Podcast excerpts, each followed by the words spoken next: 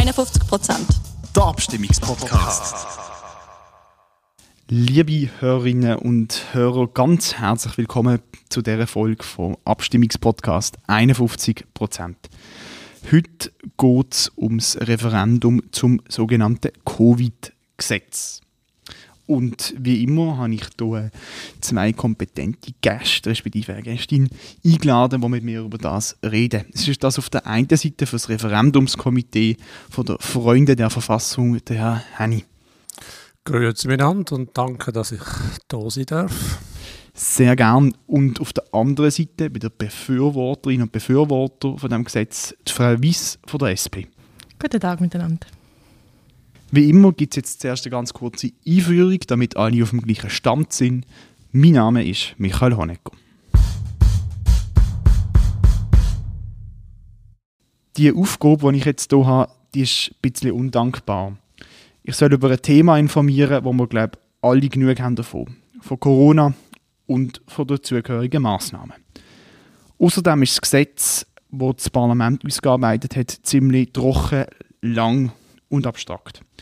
Aber so ist das eben in einer Demokratie. Man muss sich manchmal auch mit ein bisschen langweiligen und unangenehmen Sachen befassen. Unsere Lebensrealität ist seit mehr als einem Jahr durch die Corona-Massnahmen bestimmt. Die Massnahmen, die seit letztem März gelten und immer wieder verändert werden, stützen sich teilweise auf das Epidemiegesetz von 2016. So erlaubt zum Beispiel der Artikel 40 von dem Gesetz Lockdowns zu verhängen. Oder auch Quarantänepflicht und Impfungen sind dort geregelt. Gewisse Anordnungen zu Corona gehen aber über das Epidemiegesetz aus. Und darum hat der Bundesrat letzten März zum Instrument vom Notrecht gegriffen, wo ihm erlaubt, unmittelbare Gefahren abzuwenden. Notrecht ist aber immer auf sechs Monate beschränkt. Und darum hat dann das Parlament die weiterführenden Maßnahmen im September aus Gesetz verabschiedet. Und nicht nur das, das Parlament hat das Gesetz als dringlich erklärt und darum ist es ab sofort gültig gewesen. Jetzt aber genug über, über die Entstehung vom Gesetz. Was sind denn eigentlich die weiterführenden Maßnahmen? Da geht es hauptsächlich um finanzielle Unterstützung. Zum Beispiel ist die Kurzarbeit ausgeweitet worden. So sind jetzt auch Lernende und befristet Angestellte berechtigt, Kurzarbeitergeld zu beziehen. Außerdem bekommen Geringverdienerinnen und Geringverdiener 100% statt 80% von ihrem Lohn erstattet. Zusätzlich zu den Kurzarbeitergeldern hat man die Erwerbsausfallentschädigung neu eingeführt. Das sind Gelder, die für direkt oder indirekt von Maßnahmen und Pandemie Betroffene zur Verfügung stehen. Zum Beispiel also alle, die ihre Läden haben müssen zumachen Aber das ist immer noch nicht gesehen. Es geht um noch mehr Geld. Denn das Gesetz regelt auch Unterstützung von Kultur und Sport und die Beteiligung an der kantonalen Härtefallhilfe. Neben der ganzen finanziellen Hilfe geht es aber eben auch um sanitäre Maßnahmen. So werden zum Beispiel Ausnahmen bei der Medikamentenzulassung erlaubt. Das, um die medizinische Versorgung zu gewährleisten. Auch ermöglicht das Gesetz, dass der Bund die Kosten von Corona-Tests übernimmt. Und schließlich steht im Gesetz auch, dass Geimpfte von der Quarantäneregeln ausgenommen sind und dass der Bund das Contact Tracing sicherstellt. Wer die letzten beiden Massnahmen jetzt in seinem Abstimmungsbüchlein sucht, der sucht vergeben. Denn dort ist noch eine alte Version vom Gesetz abgedruckt, wo die neuesten Änderungen, die das Parlament eingefügt hat, noch nicht drin sind.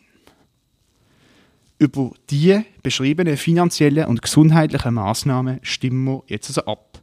Und zwar, wie das Referendum gegen das Gesetz ergriffen worden ist. Und auch genug Unterschriften zusammengekommen sind. Alle anderen Maßnahmen, wie zum Beispiel der Lockdown, die im Epidemiegesetz verankert sind, da stimmen wir jetzt nicht darüber ab. Da hat das Stimmvolk vor Jahren schon Ja dazu gesagt. So, jetzt kommen wir zu den Startstatements. Ich darf den Herrn Henny einladen, Ihre zwei Minuten. Ja, danke für die sehr wertvolle und gute Zusammenfassung. Wir von den Freunden der Verfassung denken, das Covid-Gesetz ist unnötig Weil die Finanzhilfen, die wirklich sehr wichtig sind, äh, die können auch gesprochen werden ohne das Gesetz. Werden wir sicher noch darüber diskutieren. Wir glauben, dass das Stimmvolk mit der Fokussierung von der Ja-Seite auf die Finanzhilfe ein Stück weit erpresst wird. Es wird ein bisschen vorgemacht, dass die Finanzhilfen nur mit der Einschränkung von Grundrechten zu haben sind. Zweitens ist es ein relativ gefährliches Gesetz, denn gerade mit den Massnahmen, die jetzt nicht im Abstimmungsbüchlein stehen, Artikel 3, 6a, wird eine Diskriminierung von Nichtgeimpften sowie die Bewegungsfreiheit von allen Bürgern eingeschränkt. Und zwar von allen Bürgern, die sich nicht an Testungen und Impfungen beteiligen. Der Bundesrat hat gestern in der Medienkonferenz gesagt, dass mit der Einführung vom Covid-Zertifikat er de facto ein Impf- und Testobligatorium einführen will und so ein Zertifikat verbindlich machen will für den Eintritt in Bars, Restaurants, Freizeitbetrieb, Grossveranstaltungen, Besuch von Spitälern und Heim und das über Verordnungen. Das hat er gestern eigentlich relativ klar gemacht. Und wir denken drittens, dass es am Bundesrat allgemein, vor allem im Artikel 1, eine unumschränkte Vollmacht gibt in Gesundheitsfragen.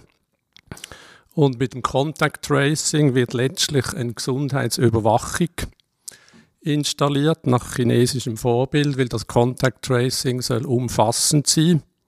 Dort frage ich mich, wie schafft man das, ohne dass es unfreiwillig wird? Und der letzte Punkt, es subventioniert die Leitmedien mit einer höchst fragwürdigen Begründung mit 480 Millionen. Dankeschön vielmals. Das sind zwei Minuten von Herrn Henny. Zwei Minuten für die Frau Weiss.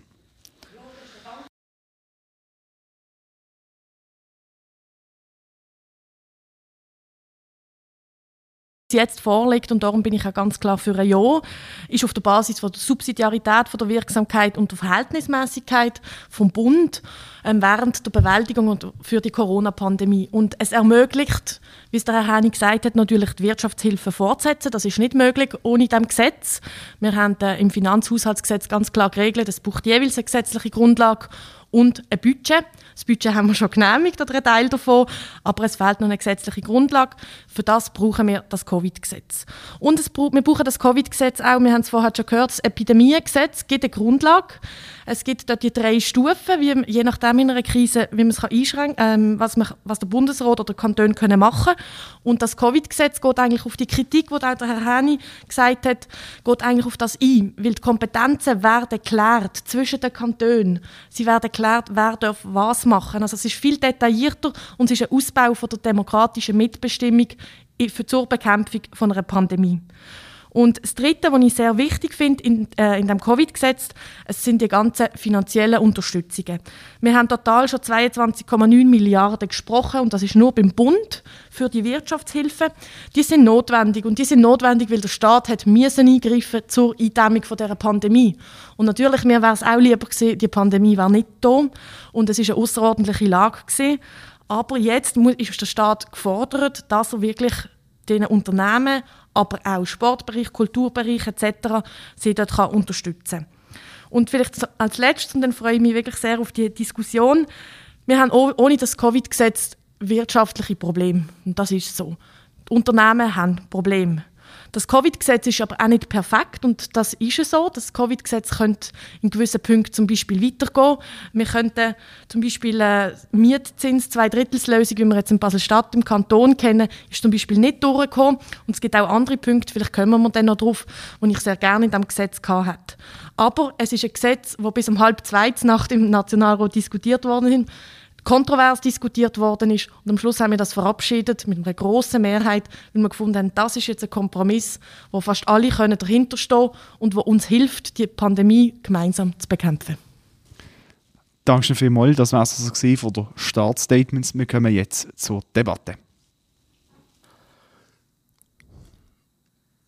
Ja, Frau Weiss, ich würde Sie gerne fragen, äh, zu dem Punkt, was Sie gesagt haben. Es fehlt eine gesetzliche Grundlage für Finanzhilfe. In meiner Lesart äh, stimmt das so nicht. Es gibt bereits eine Motion im Nationalrat von Pirmin Schwander, wo ganz klar beantragt, die beiden Sachen Finanzhilfe und sanitäre Maßnahmen und Grundrechtseinschränkungen zu trennen. Das heißt, eine Motion an den Bundesrat in der Sommersession ein separates Covid-19-Finanzhilfegesetz zu machen. Das ist juristisch auch von uns abgeklärt worden. Das besteht also die Möglichkeit. In meiner Ansicht geht es eigentlich nur darum, will das Parlament machen. Also die Motion ist beraten, auch die Kommission hat sehr viel geschafft. Also die haben eigentlich etwas beraten. Der Bundesrat sitzt auf einer Lösung. Und es wäre absolut möglich, juristisch dort ein separates Gesetz zu machen. Mhm. Ich kann vielleicht gerade gerne einhaken hier. Sie sagen es ja selber, im Moment gibt es die gesetzliche Grundlage nicht. Das ist so. Ähm, die ist nicht da, wenn der Herr ähm, Birmin Schwander das vorbereitet hat. Das ist eine Möglichkeit. Man muss natürlich nicht alles in ein Gesetz tun, aber bei der COVID-Bekämpfung der Covid-Pandemie können wir die Wirtschaftshilfe, auch von den sanitären Maßnahmen, und das ist immer meine Ansicht gewesen, können wir nicht ganz außer Acht lassen. Schon ganz am Anfang hat man eher zuerst die sanitären Maßnahmen ergriffen und die Wirtschaftshilfe haben auf sich warten lassen. Die Unternehmer sind allein gelassen worden. Und was jetzt das Gesetz ermöglicht, dass man das zusammenfügt und so damit eine gesetzliche Grundlage ermöglicht. Wenn Sie jetzt das Gesetz ablehnen, dann ist momentan, unabhängig von der Motion, Sie wissen sicher, wie lange das geht, um eine Motion umzusetzen, ähm, ist keine gesetzliche Grundlage da. Und ich habe es vorher nicht so ähm, betont, aber die ganzen sanitärischen Maßnahmen und ich meine jetzt hier ins, insbesondere auch alle die Sachen, die wichtig sind, um eine gewisse demokratische Mitbestimmung, auch Gesundheitsversorgung zum Beispiel gewährleisten etc., die sind auch in dem Gesetz drin. Die sind ganz wichtige Grundlagen, die uns ermöglichen, demokratisch eine Pandemie zu bekämpfen. Und darum kann ich ähm, ich verstand ihre, ähm, ihr Argument, dass sie sagen, sie wollen eigentlich lieber Wirtschaftshilfe von den anderen Sachen trennen. Das ist so so, aber die Mehrheit vom Parlament und das ist sogar die SVP hat am Schluss sehr viele Enthaltungen gehabt und sehr wenig Nein-Stimmen, das wissen sie auch. Ähm, sonst sind alle geschlossen für das Gesetz gewesen, weil es am Schluss ausgewogen ist in der Gesamtsicht. Es ist klar, es ist nicht in jedem Punkt perfekt und es wird immer wieder auch daran geschrübelt und das ist eigentlich sehr unschön. Und vielleicht auch noch so aus gesetzgeberischer Sicht ist es auch unschön, dass man zum Beispiel Zahlen, Millionenbeträge in einem Gesetz hat. Da gebe ich Ihnen absolut recht. Aber das ermöglicht zum Beispiel auch Ihr Referendum, dass Sie das jetzt können ergreifen Und ich glaube, diese Debatte ist wichtig und ich, darum führen wir sie auch heute. Gehen wir doch gerne kurz auf die Motion Schwander nochmal ein, die eben verlangt, dass man die finanziellen Teile vom Gesetz von der gesundheitlichen trennt das ist im Moment die erste Motion, man müsste die dann in der Sommersession bearbeiten. Jetzt, das wäre ein ziemlich enger Zeitplan, weil wenn das äh, Referendum angenommen wird, gegen das Gesetz gestimmt wird, dann wird das im September auslaufen und ab dann müssten die neuen finanziellen Hilfe bereitstehen aufgrund von dieser Motion. Jetzt schreiben Sie zum Beispiel auf Ihrer Webseite und im Abstimmungsbüchlein von Seiten vom Referendumskomitee, dass Sie finden, das Covid-Gesetz irgendwie ein bisschen pressiert worden dabei, es sei schnell gemacht worden im letzten März. Aber jetzt verlangen sie, dass man aufgrund von dieser Motion eigentlich auch wieder genau das Gleiche macht, nämlich über ein Gesetz macht, das bis September muss stehen wo man zwischen Nationalrat und Ständerat hin muss, wo Mehrheiten muss finden. Ist das nicht einfach wieder genau das Gleiche, dass man einfach nur pressiert? Äh, die Motion ist nicht, ist nicht die einzige Möglichkeit. Der Bundesrat hat auf Artikel, aufgrund von der Bundesverfassung, ich habe den Artikel nicht mehr äh, im Kopf, er hat die Möglichkeit, auch direkt Zahlungen zu machen. Es sind übrigens auch Zahlungen im Epidemiegesetz, laut Epidemiegesetz möglich, steht dort, er kann es gibt auch noch die Möglichkeit von einer parlamentarischen Initiative, die auch schon angedenkt worden ist. Es gibt viele Möglichkeiten. Wir gehen zu, das ist ein enger Zeithorizont, aber der Zeithorizont ist eigentlich nicht unser Problem. Wir sagen einfach, es gibt eine Möglichkeit und ich persönlich denke jetzt, wie Sie richtig gesagt haben, Frau Weiss, äh, die grösste, allergrößte Mehrheit ist für das Gesetz gewesen. Wenn ich so politische Stimmen höre, ist es vor allem einfach gesagt, weil man gesagt hat, man will unbedingt die Finanzhilfe. Und wenn ja der, wenn ja der Wille schon da ist, glaube ich, wäre es ein Verfahren im Sommer möglich. Ich kann nicht den Parlamentariern sagen, macht das, macht das schnell. Es ist aber möglich, rein juristisch, faktisch vor Ablauf der Referendumsfrist. Das heißt, wenn wir das am 25. Juni verabschiedet, die Sommersession ist, glaube ich, Mitte Juni fertig, dann ist das noch vor Ablauf der Referendumsfrist möglich. Ich will gerne da vielleicht darauf antworten. Ich, meine, ich hoffe, wir reden nicht nur über die Wirtschaftshilfen in dem Gesetz, weil die Wirtschaftshilfen sind extrem wichtig und die sind wirklich ein wichtiger Teil von dem Gesetz. Das ist so. Aber es hat eben auch ganz viele andere wichtige Sachen und ich habe jetzt extra noch ein paar Sachen rausgestrichen. zum Beispiel in Artikel 3 ist die Gewährleistung der notwendigen medizinischen Güter. Wir mögen uns vielleicht noch ans Maskendebakel erinnern. Ähm, ich finde, zum Beispiel dort ist die Gewährleistung, das heißt, wir geben auch einen Auftrag. Und ich finde, das ist wirklich, das dürfen wir nicht außer Acht lassen. Darum bin ich auch absolut dagegen, dass man die Sachen trennt, wie sie es fordern. Das ist ja eigentlich ihre Forderung. Sie wollen das auseinandernehmen. Ähm, ich muss sagen, das ist eine intensive Diskussion im Parlament. Wir, haben, wir, wir sind ein Stück weit gewählt worden. Mal. Wir, haben, äh, wir haben versucht, ein Gesetz zu machen, wo die verschiedensten Aspekte, die jetzt auch aufgekommen sind, wo, wo, wo aufgekommen sind, wo man kann berücksichtigen kann. Und dann zu der Wirtschaftshilfe von Herrn Pirmin Schwander muss ich halt schon auch ein bisschen, manchmal nicht gerade schmunzeln, aber muss ich sagen, die SVP hat sich gegen jegliche oder gegen sehr, sehr viel Wirtschaftshilfe, Härtefall zum Beispiel, ähm, geweigert. Wir haben auch 40 Prozent Umsatzrückgang ähm, ist jetzt drin, wir haben 20 Prozent wollen. Da hat sich die SVP extrem ähm, dagegen gewehrt und für mich ist es dann ein bisschen unverständlich. Jetzt tut man es und sagt, ja unbedingt, wir brauchen die Wirtschaftshilfe. Im Parlament aber hat man sich gegen sehr viel Wirtschaftshilfe, die Kurzarbeitszeit ähm, auf 100 Prozent bei den Geringverdienenden etc., hat man sich hat man, hat man sehr lange müssen verhandeln bis man dazu bereit ist. Und das ist für mich schade. Und jetzt hätte ich vielleicht eine Frage, wenn ich das an Sie stellen Sie haben gesagt, ähm, mir nimmt es wie Wunder, Sie sagen, okay, Wirtschaftshilfe sind Sie einverstanden. Aber wo genau sehen Sie denn das Problem in dem Gesetz, wenn, ähm, wenn Sie jetzt für die Wirtschaftshilfe sind, das heißt alle anderen? Weil meine Frage ist nämlich, zielt dort darauf ab, das Epidemiegesetz gibt sehr weitgehende Kompetenzen im Bundesrat. Und Sie sagen, Sie möchten mehr Demokratie, wenn ich Ihre Zeitungen, die ich gefühlt jede Woche der, im Briefkasten habe, wenn ich die lese, habe ich das Gefühl, sie, sie wollen doch mehr Demokratie. Und genau das Gesetz schafft mehr Demokratie. Es schafft eine Kompetenzteilung. Und wo sehen Sie denn das Problem? Weil mit dem Epidemiegesetz, das wir aktuell haben, hat der Bundesrat eine viel größere Macht. Ist Ihnen das bewusst? Ich teile die Meinung, dass das Gesetz mehr Demokratie schafft, nicht. Ich habe vorher deutlich erklärt, was es mit Artikel 3 und 6a auf sich hat. Das ist absolut das Gegenteil von Demokratie. Im Artikel 3 dort steht etwas von Versorgung mit medizinischen Gütern. Dort steht aber auch, dass abgekürzte Zulassung von Heilmitteln möglich sind. Das heißt, man umgeht eigentlich ein Stück weit die Kompetenz von der Swissmedic. Natürlich ist im Entschuldigung, das steht im Artikel, im Covid-19-Gesetz ist im Artikel 1 ungefähr beschrieben, wer was machen kann. Es ist dort aber im Vergleich zum Epidemiegesetz ungefähr gleich allgemein formuliert. Es steht, dass der Bundesrat das Parlament informieren kann. Er muss in dringlichen Fällen Parlamentskommissionen konsultieren. Im Epidemiegesetz ist ein Stück weit aber auch in Absprache mit Kanton formuliert. Und Ihre Frage zielt eigentlich ein bisschen, wenn ich das noch kurz fertig mache, die Entstehung vom Epidemiegesetz. Es heißt dort, die außerordentliche Lage darf sechs Monate dauern. Bei den Juristen ist umstritten, ob zum Beispiel die besondere Lage auch nur sechs Monate dauern oder nicht. Das wissen wir alle nicht so genau. Ich bin kein Jurist. Tatsache ist, dass wir jetzt seit dem Juni in einer besonderen Lage sind. Das heißt, der Bundesrat hat einfach eigentlich neben dem Covid-19-Gesetz auch die besondere Lage aufgrund vom Epidemiegesetz verlängert. Und das ist für mich ein bisschen unredlich. Und dem haben wir ja das ganze Verordnungs- äh, zu verdanken, oder? Dem haben wir zu verdanken, dass wir immer eine Maskenpflicht haben. Und ich bin absolut nicht der gleichen Meinung, dass das Demokratie stärkt. Ich sehe nicht, wieso. Also das müssen wir begründen. Warum soll das Covid-19-Gesetz Demokratie stärken?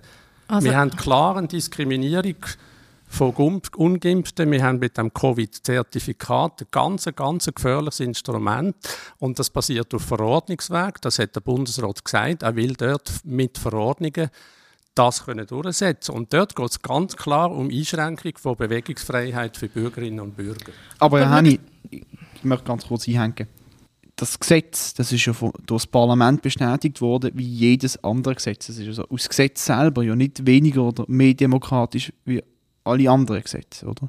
Und wenn es das Gesetz gar nicht gibt, wenn alles auf dem Verordnungsweg wird basieren, dann könnte sie ja gar nicht ein Referendum dagegen ergreifen. Das sind doch zwei demokratische Instrumente. Also in der Schweiz gibt das Parlament und das Referendum. Ja, aber excuse, das ist doch eine sophistische Argumentation. Schauen Sie, ein dringliches Bundesgesetz ist ein Stück weit immer am Volk vorbei regiert, weil es ihm sofort in Kraft tritt. Das heißt, wir haben ja das Recht, als ein demokratischer Verein gegen jedes Gesetzesreferendum zu greifen. Und wir sagen einfach, sorry, das, mit dem Gesetz sind wir nicht einverstanden. Natürlich ist das vom Parlament verabschiedet worden, aber wir leben ja in einer Demokratie. Und es ist ein dringliches Bundesgesetz, das heißt, es tritt sofort in Kraft. Insofern ist das weniger demokratisch als ein normales Bundesgesetz. Ja, aber, die, aber die Möglichkeit gibt es in der Verfassung, dass man keine Gesetze als dringlich erklären kann. Das ist nichts Neues, ja, Wir haben ja nie gesagt, dass das Gesetz irgendwie ein, ein Verbrechen oder so. Wir haben uns einfach dagegen gewehrt, zu Recht, wie man jetzt sieht.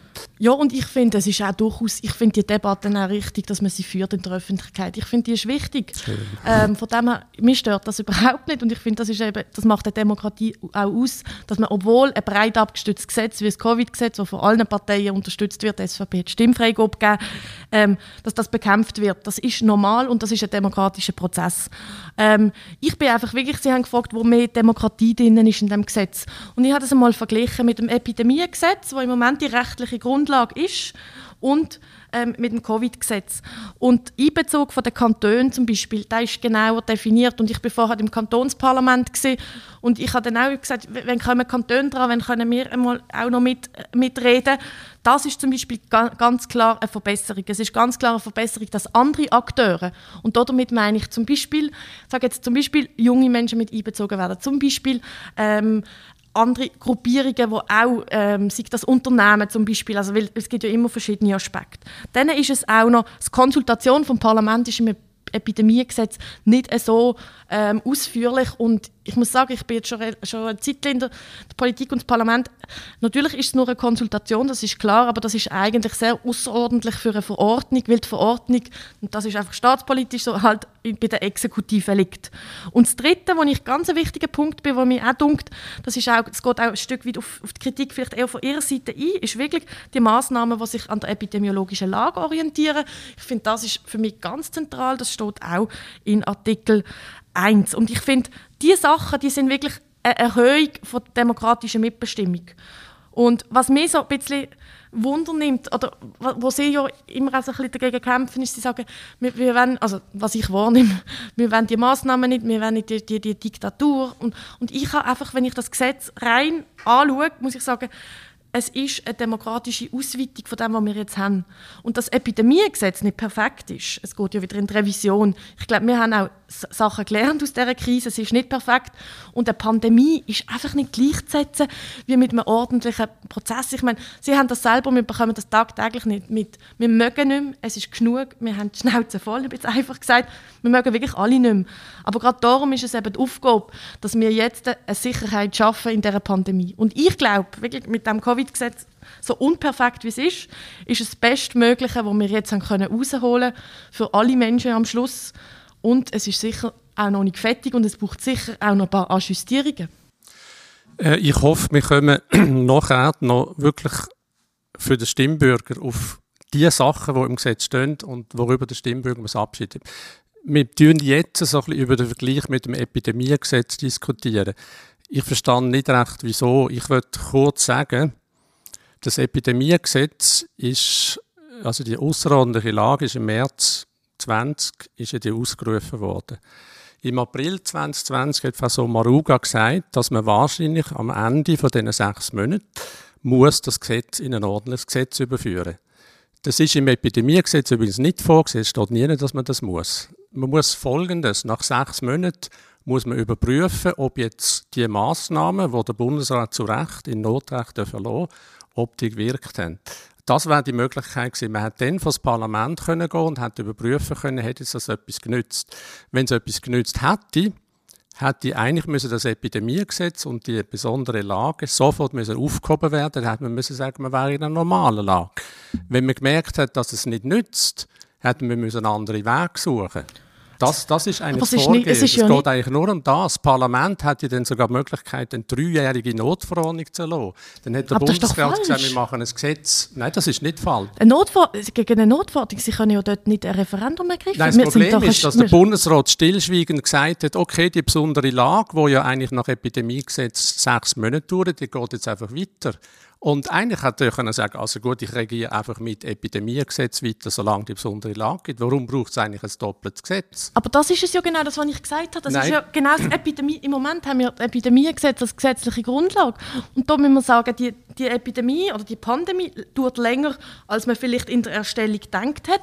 Und darum ist es ja wichtig, dass wir jetzt nicht per Notverordnungen etwas machen, sondern dass wir sagen, nein, wir diskutieren darüber, wir haben die Möglichkeit für ein Referendum und darum ist das Gesetz jetzt da. Das ist schon im, im Herbst übrigens hat das angefangen zu wirken. Und dass man ein bisschen überrascht war und in einer Pandemie vielleicht auch anders funktioniert, das kann ich durchaus, auch den Kritikpunkt kann ich durchaus nachvollziehen. Aber äh, im- wir können im Virus Corona nicht sagen, ah, unsere Notverordnung geht nur sechs Monate. Excuse, Frau Weiss, ich muss, ich muss Sie wirklich unterbrechen. Noch mal ganz eine kurze Es ist- Antwort. Sie sagen, die epidemiologische Lage verlangt, dass man ein Gesetz macht. Habe ich nicht gesagt. Epide die Epidemiegesetz verlangt eigentlich zwei Sachen. Eine stetige Überprüfung von der Maßnahmen, weil das Epidemiegesetz sieht, dass das Notrecht nicht einfach permanent verlängert werden kann. Die Überprüfung erfolgt nicht. Sie sagen, im Moment haben wir eine epidemiologische Lage, wo einfach unbedingt der Bundesrat muss alles bestimmen können. Sie wissen genau, dass im Moment die epidemiologische Lage gegen alles spricht. Aber also tun Sie mir sämtliche Fallzahlen, sämtliche relevanten Zahlen sind im Sinkflug. Also Sie können nicht jetzt im Ernst sagen, es ist eine epidemiologische Notlage. Nein, aber Herr Henn, ich weiß nicht, ob Sie mir zuhören. Ich habe, nicht, ich habe gesagt, wir haben jetzt im Moment das Epidemiegesetz, wo man, wo man kann gewisse Maßnahmen ergreifen kann, die notwendig sind, die notwendig sind. Ich bin sehr froh, dass jetzt ähm, Zahlen abflachen und dass es auch wieder zu Lockerungen kommt. Was ich gesagt habe, ist, ich finde das Covid-Gesetz, wo eben zum Beispiel gewisse Kompetenzen eben genau erklärt. Das hat man ja gemerkt im Pandemie, Pandemiegesetz, dass dort eben gewisse Fehler sind. Und die kann man jetzt konkretisieren, respektive ähm, kann man wieder ähm, lösen sozusagen. Da kann man auch gewisse Klärungen, können Klärungen stattfinden. Und das ist mit dem Covid-Gesetz gemacht. Und wir können gerne auf gewisse Punkte eingehen. Zum Beispiel Artikel 4, Lohnfortzahlung von besonderen geförderten Menschen, Arbeitnehmenden. Da ist im Epidemiegesetz zum Beispiel gar nichts drin. Wir haben den Ausländer- und Asylbereich, Artikel 5, Erstreckung von diversen gesetzlichen Fristen. Das sind alles Sachen, wenn, wenn Sie das Gesetz jetzt ablehnen, Sie können vielleicht sagen, das ist mir nicht wichtig, okay. Aber das sind alles Sachen, die jetzt notwendig sind, die wir jetzt brauchen. Und Sie sehen, die Wirtschaftshilfe nehmen ganz einen grossen Teil ein. Sie sagen, man kann das auseinandernehmen. Ist eine Meinung, kann ich respektieren. Aber ich sage, es hat ganz viele andere Punkte, wo, wo wir jetzt gemerkt haben, in der Pandemie, das sind Punkte, die wir müssen gesetzlich klären müssen. Genau damit Sie zum Beispiel ein Referendum dagegen können ergreifen Haben wir, jetzt, eigentlich haben wir wollen noch auf die äh, offenbar konkrete Sachen eingehen, die in diesem Gesetz drinstehen. Und wir sind auch schon relativ lang, das heißt, wir machen das jetzt. Ähm, in dem Gesetz steht jetzt neu relativ auch eben zum Beispiel die äh, Privilegien für Geimpfte. Oder auch das Contact Tracing, was halt ausgeweitet werden. Man merkt ganz offensichtlich, dass das bei einem gewissen Teil der Bevölkerung auf Widerstand stößt. Und Jetzt haben sie aber gerade wieder zum Beispiel betont, dass äh, die äh, Kurzarbeitergelder und so ausgeweitet worden sind. Versteckt man sich mit diesen unliebsamen Maßnahmen hinter der finanziellen Hilfe, Frau Weiss? Nein, für mich sind das wirklich wichtige Sachen, weil was ist die Alternative? Wenn, wenn wir wieder eine, eine, höhere ähm, Infektionszahlen zum Beispiel hätten, nicht im Moment, dann würde es einfach bedeuten, dass wir wieder Einschränkungen wi- müssen machen Und für mich ist ganz klar, solange die Menschen sich nicht impfen, noch nicht alle impfen lassen können, darf es keine Privilegien geben. Das ist für mich ganz klar. Für mich ist auch ganz klar, Impfzwang bin ich auch dagegen. Es muss sich niemand impfen lassen, der nicht will. Aber man hat auch die Möglichkeit, mit Negativtests das zu machen. Und mit der Ampel, die der Herr Henni vorher ja angesprochen hat, der Bundesrat am 19. Mai ähm, vorgestellt hat, gibt es so die, die Grünen, wo man zugänglich ohne nichts mit Zertifikat, dann gibt es die Orangen und dann eben die Roten. Und ich glaube, für, für die jetzige Lage finde ich das durchaus ein, ein sinnvoller Weg, aber längerfristig, und da bin ich dann wahrscheinlich eher bei Ihrer Seite, längerfristig kann das natürlich nicht unsere Gesellschaft sein. Längerfristig bin ich in, Ihnen absolut einverstanden, müssen wir die Freiheit wieder haben. Aber damit wir die Freiheit haben, müssen wir jetzt die Einschränkungen zusammen meistern und die Pandemie zusammen meistern und das ist für mich das Covid-Gesetz. Und ich muss vielleicht noch einen letzten Satz zum... Ich hätte es auch besser gefunden, wenn die Abstimmung vielleicht vor ziemlich zeitnäher gekommen wäre, weil ich glaube, wir sind jetzt relativ spät und das sind halt einfach die Fristen, die wir haben.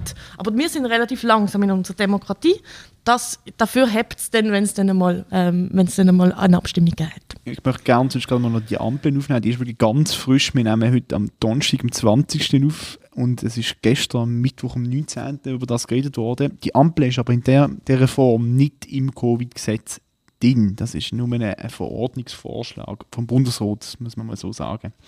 Ähm, alle Änderungen, Herr Henny, die an dem Gesetz vorgenommen werden, die müssen auch wieder durchs Parlament. Das ist ein Privileg vom Parlament und sind somit auch wieder demokratisch abgesegnet. Trotzdem scheinen sie sehr fest Angst zu haben, dass da irgendwelche Diskriminierungen, irgendwelche Ungleichbehandlungen in das Gesetz kommen, obwohl sie demokratisch abgesegnet sind.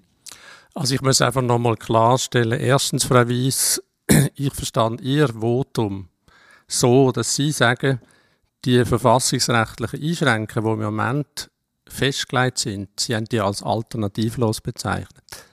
Das würde ich mir einfach ganz energisch wehren. Also Sie kommen von einer sozialdemokratischen Partei, wo das Wort sozial im Namen hat. Das ist eine Verfassungseinschränkung, das ist ein Fakt. Und Sie bezeichnen das alternativlos. Natürlich sagen Sie, wir müssen jetzt das noch durchheben, damit es dann. Aber schauen Sie, das sagt man seit eineinhalb Jahren.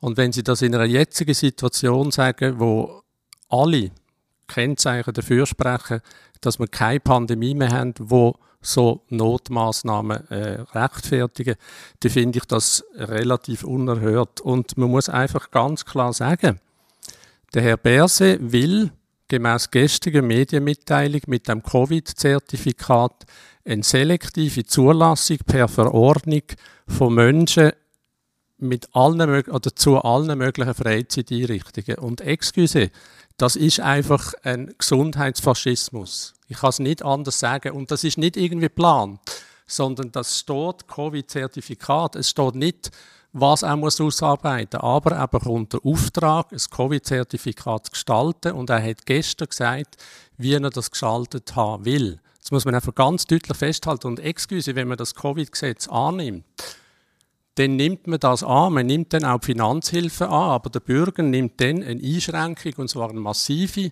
von seinem Privatleben und eine Verfassungsverletzung in Kauf. Das ist einfach Fakt. Herr Hennig, ich verbiete mir von Faschismus zu reden. Ja. Die letzte Antwort von der Frau Wiss in der Debatte. Ja, ich verbiete mir von Faschismus zu reden. Ich finde, das ist eine Verharmlosung von dem, was passiert ich ist. Ich habe gesagt Gesundheitsfaschismus, ja, ganz und das, deutlich. Ja, und das verbiete ich mir und das finde ich auch ziemlich nicht in Ordnung, so sehr ich gerne mit Ihnen diskutiere. Ich möchte einfach noch etwas sagen zu, ja, wir haben jetzt eine bessere Lage und ich bin wirklich froh und ich finde, jetzt müssen auch die Lockerungen gekommen. Ich möchte Ihnen einfach sagen, mir und in der ganzen Gesundheitspandemie geht es mir darum, am Schluss das Gesundheitssystem aufrechtzuerhalten und Tote zu vermindern. Und ich finde, der Staat ist dafür da. Und wenn wir in die Nachbarländer schauen, die Ausgangssperre haben ab den 9, sind wir relativ, ich sage jetzt relativ, locker, äh, relativ lockere Massnahmen gehabt. Und ich möchte einfach so, zum Schluss einfach sagen, ich verstand, dass sie mit gewissen Sachen nicht einverstanden sind. Und ich verstand, dass sie das Referendum ergriffen haben und sagen, wir möchten das nicht.